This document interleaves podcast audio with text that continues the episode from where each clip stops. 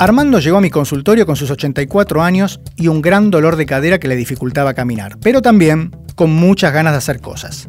Cosas como las que las personas más jóvenes que él piensan que no se pueden disfrutar a edades avanzadas, como el sexo.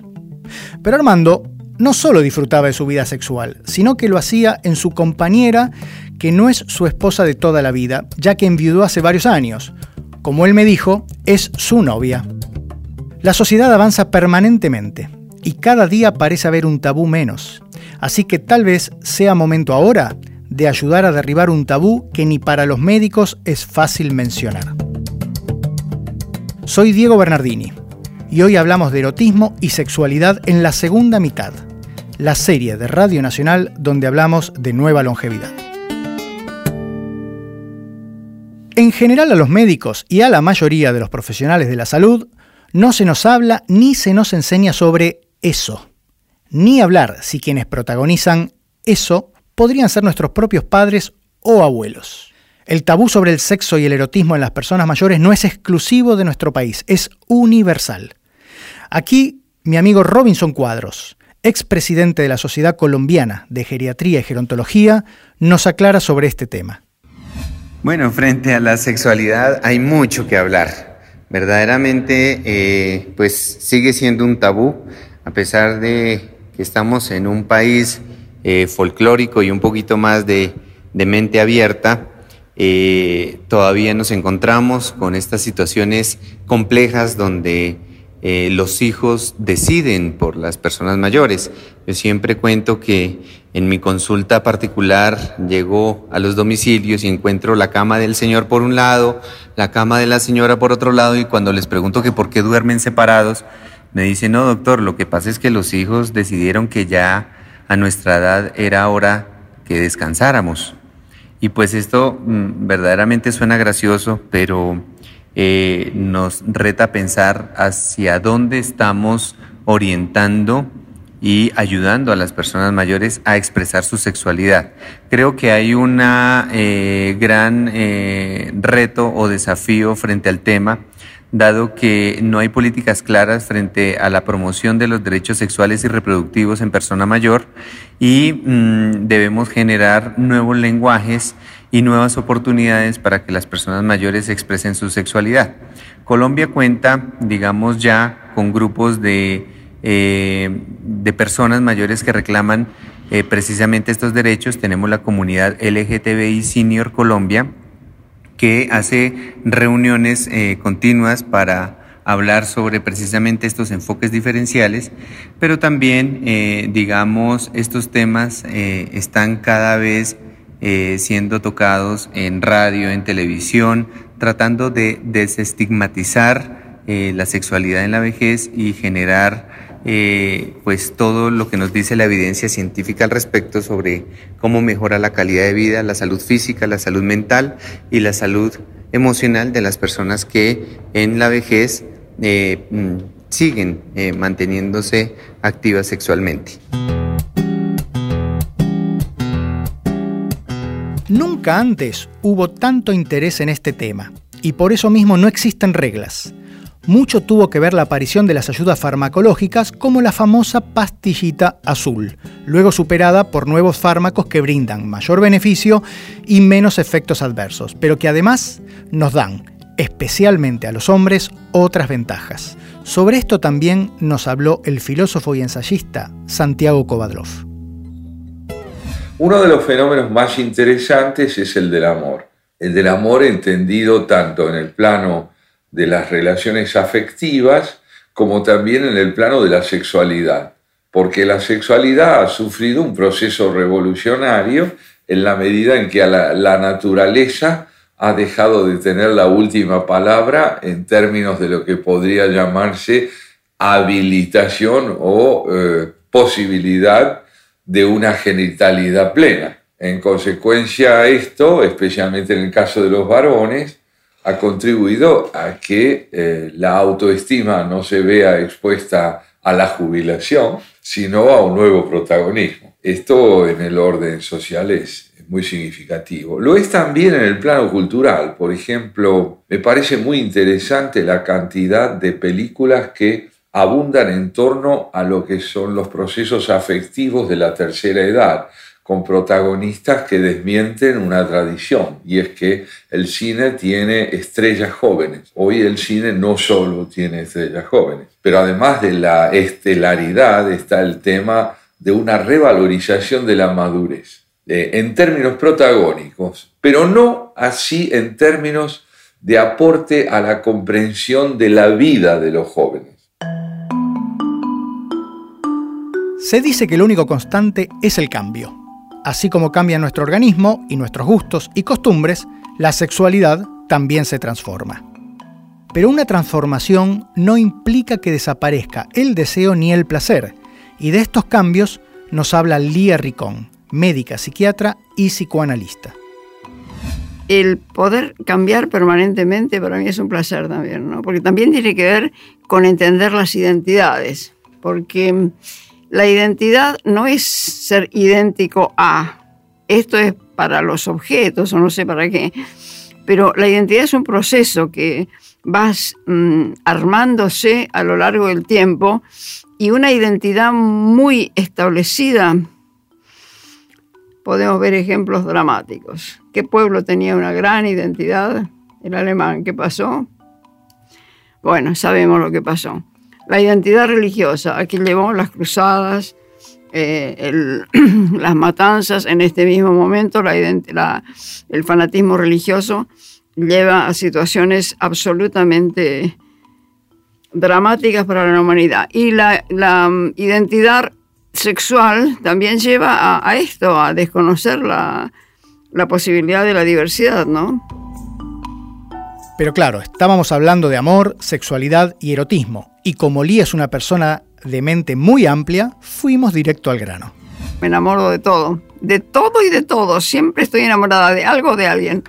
¿Será ese uno de los secretos? Puede ser, puede ser. Porque eso provee un, entusiasmo y una búsqueda que es muy importante, ¿no? Es eh, estar entusiasmada con algo. A veces es medio pesado, ¿no? Soy un poco pesada a veces conmigo misma, ¿no? Hace, hace un rato hablabas de, la diversidad sexual y, de toda esta cuestión. ¿Qué, pasa con el sexo y el tiempo, con la sexualidad y el tiempo? En una oportunidad vos dijiste, más que adultos mayores, somos adúlteros mayores. Adúlteros, hay alguien que dice, en el grupo de adultos de, APA, hay alguien que dice que somos adúlteros mayores. Em, el amor es de menos frecuencia, pero no cambió. No sé si para bien o para mal, le digo. Porque la objetivación no es lo mismo cuando se tiene 20 que cuando se tiene 80. La mm, objetivación no es la palabra, la realización, la efectivización. Eh, se me chocan las palabras, me emociono cuando hablamos del amor, ¿no? Entonces, em, la frecuencia es distinta, entre otras cosas, porque uno está muy ocupado con, con diversas cosas. Pero de todos modos, el amor al trabajo es muy importante. No es que es, em, no es que reemplaza o es en vez de lo otro o que, o que se puede prescindir de, de los otros amores, pero es muy importante, ¿no?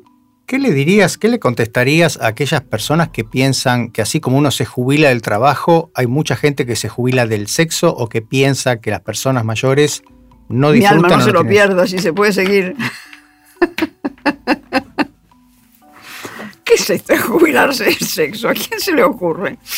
hay gente que lo piensa así, que en algún momento cierra la, la ventana. No, no, no, no. No. No, no cuenten conmigo.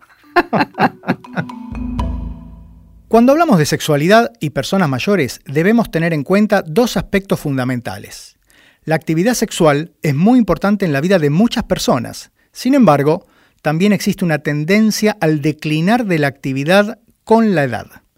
Aspectos como la naturaleza de las relaciones del presente y del pasado desde el punto de vista comparativo, la frecuencia, y el tipo, claro, así como los cambios que el devenir del tiempo provocan en nosotros mismos, deben ser considerados y analizados. Son aspectos que pertenecen a la esfera de la intimidad y muchas veces somos testigos de cómo prejuicios y mitos intentan convencernos de que las personas mayores viven un declinar de posibilidades. La licenciada Abigail Sosa es psicóloga clínica y desde México nos comparte su reflexión. En la edad adulta, las parejas que continúan con una actividad sexual mucho más activa tienen en común el hecho de que han elaborado una comunicación más profunda, la cual les permite optar por nuevas opciones y dinámicas que permiten el encuentro sexual placentero, ya sea que pueda llegar a incluir el coito o no. Lo que permite a estas parejas es crear un nuevo estilo o una forma de psicoerotismo que favorece enormemente la sensación de bienestar física y emocional de ellos. Refieren que con el paso del tiempo disminuyen los miedos y los temores de expresar aquello que desean o que necesitan de su pareja. Por lo tanto, eso aumenta la experiencia placentera y no necesariamente tiene que ser el estilo de encuentro sexual que se tenía en la juventud o en años en donde la potencia sexual era mucho mayor. Incluso llegan a referir, en su gran mayoría, que estos encuentros eh, sexuales han aumentado a partir del descubrimiento de estos juegos y de estas nuevas dinámicas que les han permitido un mayor acercamiento y un mayor entendimiento entre ellos.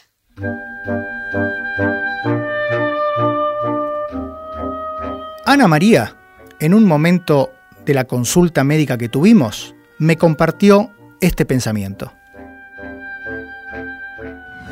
Hay sí, lamentablemente, y sigue habiendo, eh, ni el sexo ni los orgasmos desaparecen. No sé hasta cuándo, la verdad no te lo puedo decir todavía. Cambia la asiduidad, pero no la intensidad. Por ahí, de más joven, se necesita más frecuencia de descarga sexual, pero el entusiasmo no, no cambia. Para mí eh, no se pierde nada lo que se pierde es la habitualidad, eso sí, absolutamente. Yo funciono con la idea de que no tengo un cuerpo, sino que soy un cuerpo. Entonces ese cuerpo tiene la mente como un acorde, algo que surge de las variables del cuerpo.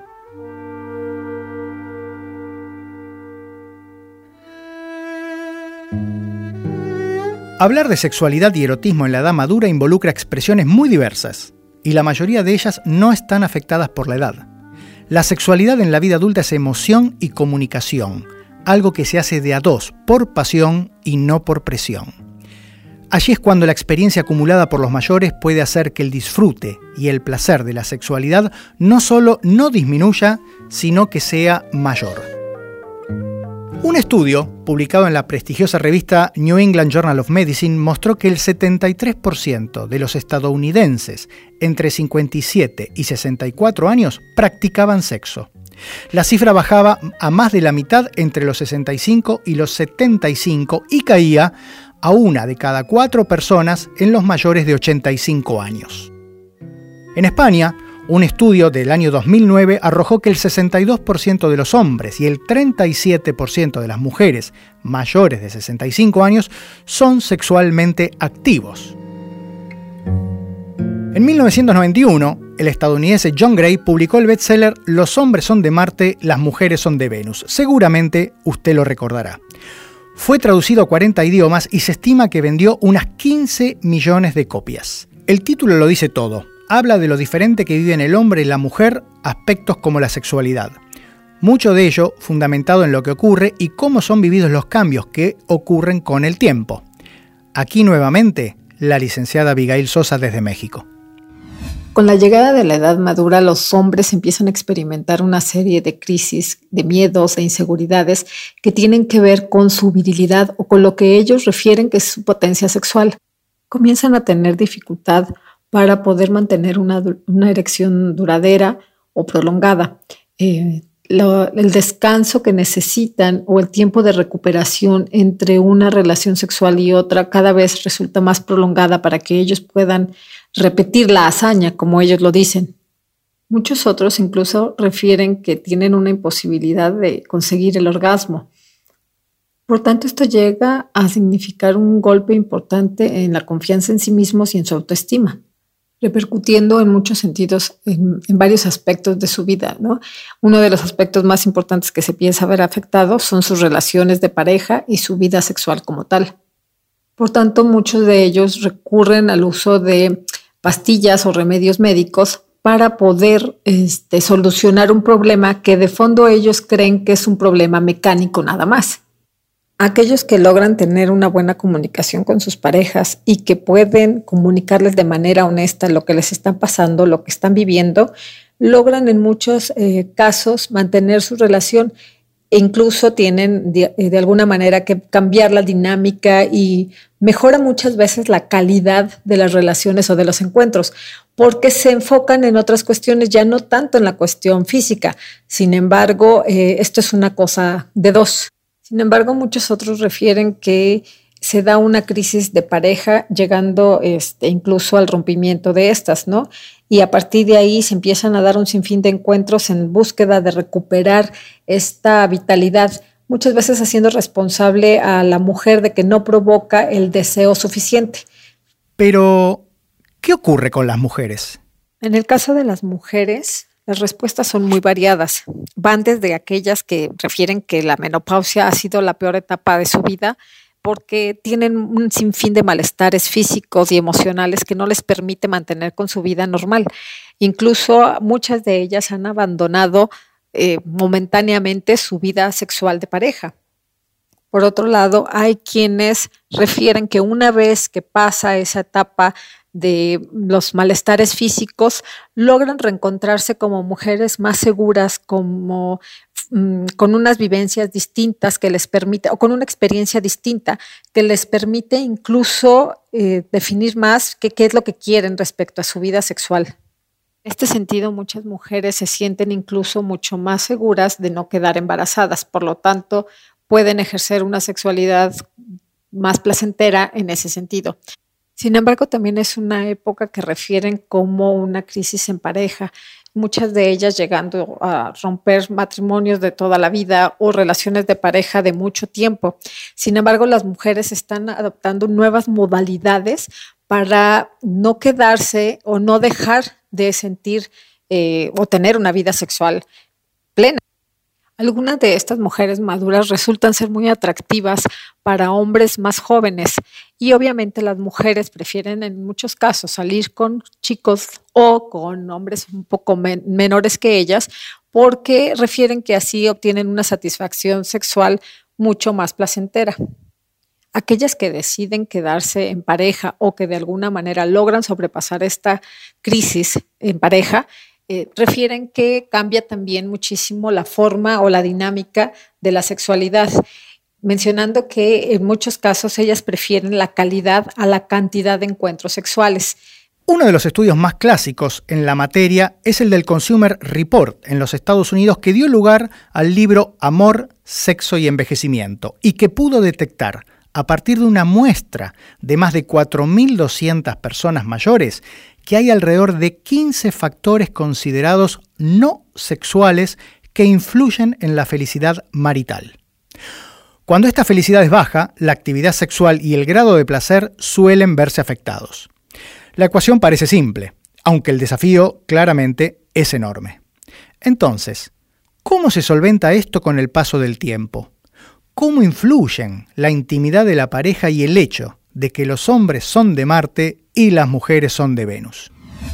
Los hombres y las mujeres que por lo general habían llevado una vida sexual activa no desean perder esta parte imprescindible de, su vida. Por lo tanto, se han visto obligados o en la necesidad de mantener nuevas formas creativas y dinámicas para poder este, seguir ejerciendo esa sexualidad e incluso mejorarla en muchas ocasiones. En esta edad se dejan muchos miedos y tabús de lado y comienzan a experimentar muchas cosas diferentes. Algunos se atreven incluso a experimentar con personas del mismo sexo, con la finalidad de pues vivir nuevas emociones, pero incluso llegan a formar lazos afectivos bastante sólidos, sobre todo en el caso de las mujeres. Pareciera extraño entonces pensar que estas personas lleguen a una edad mayor y no deseen seguir ejerciendo su sexualidad.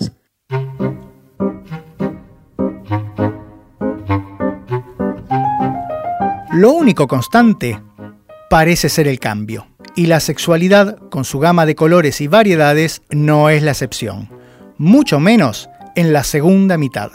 Se adquieren nuevas modalidades, se abandonan otras y cambian las frecuencias. Todo ello modulado por la nueva intensidad de vida que impone esta nueva longevidad.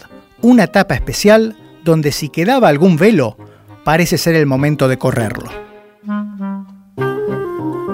En la producción de este episodio estuvo Diego Mins. En la operación técnica, Esteban Villarroel y Diego Rodríguez. Y yo soy Diego Bernardini, doctor en medicina y profesor universitario.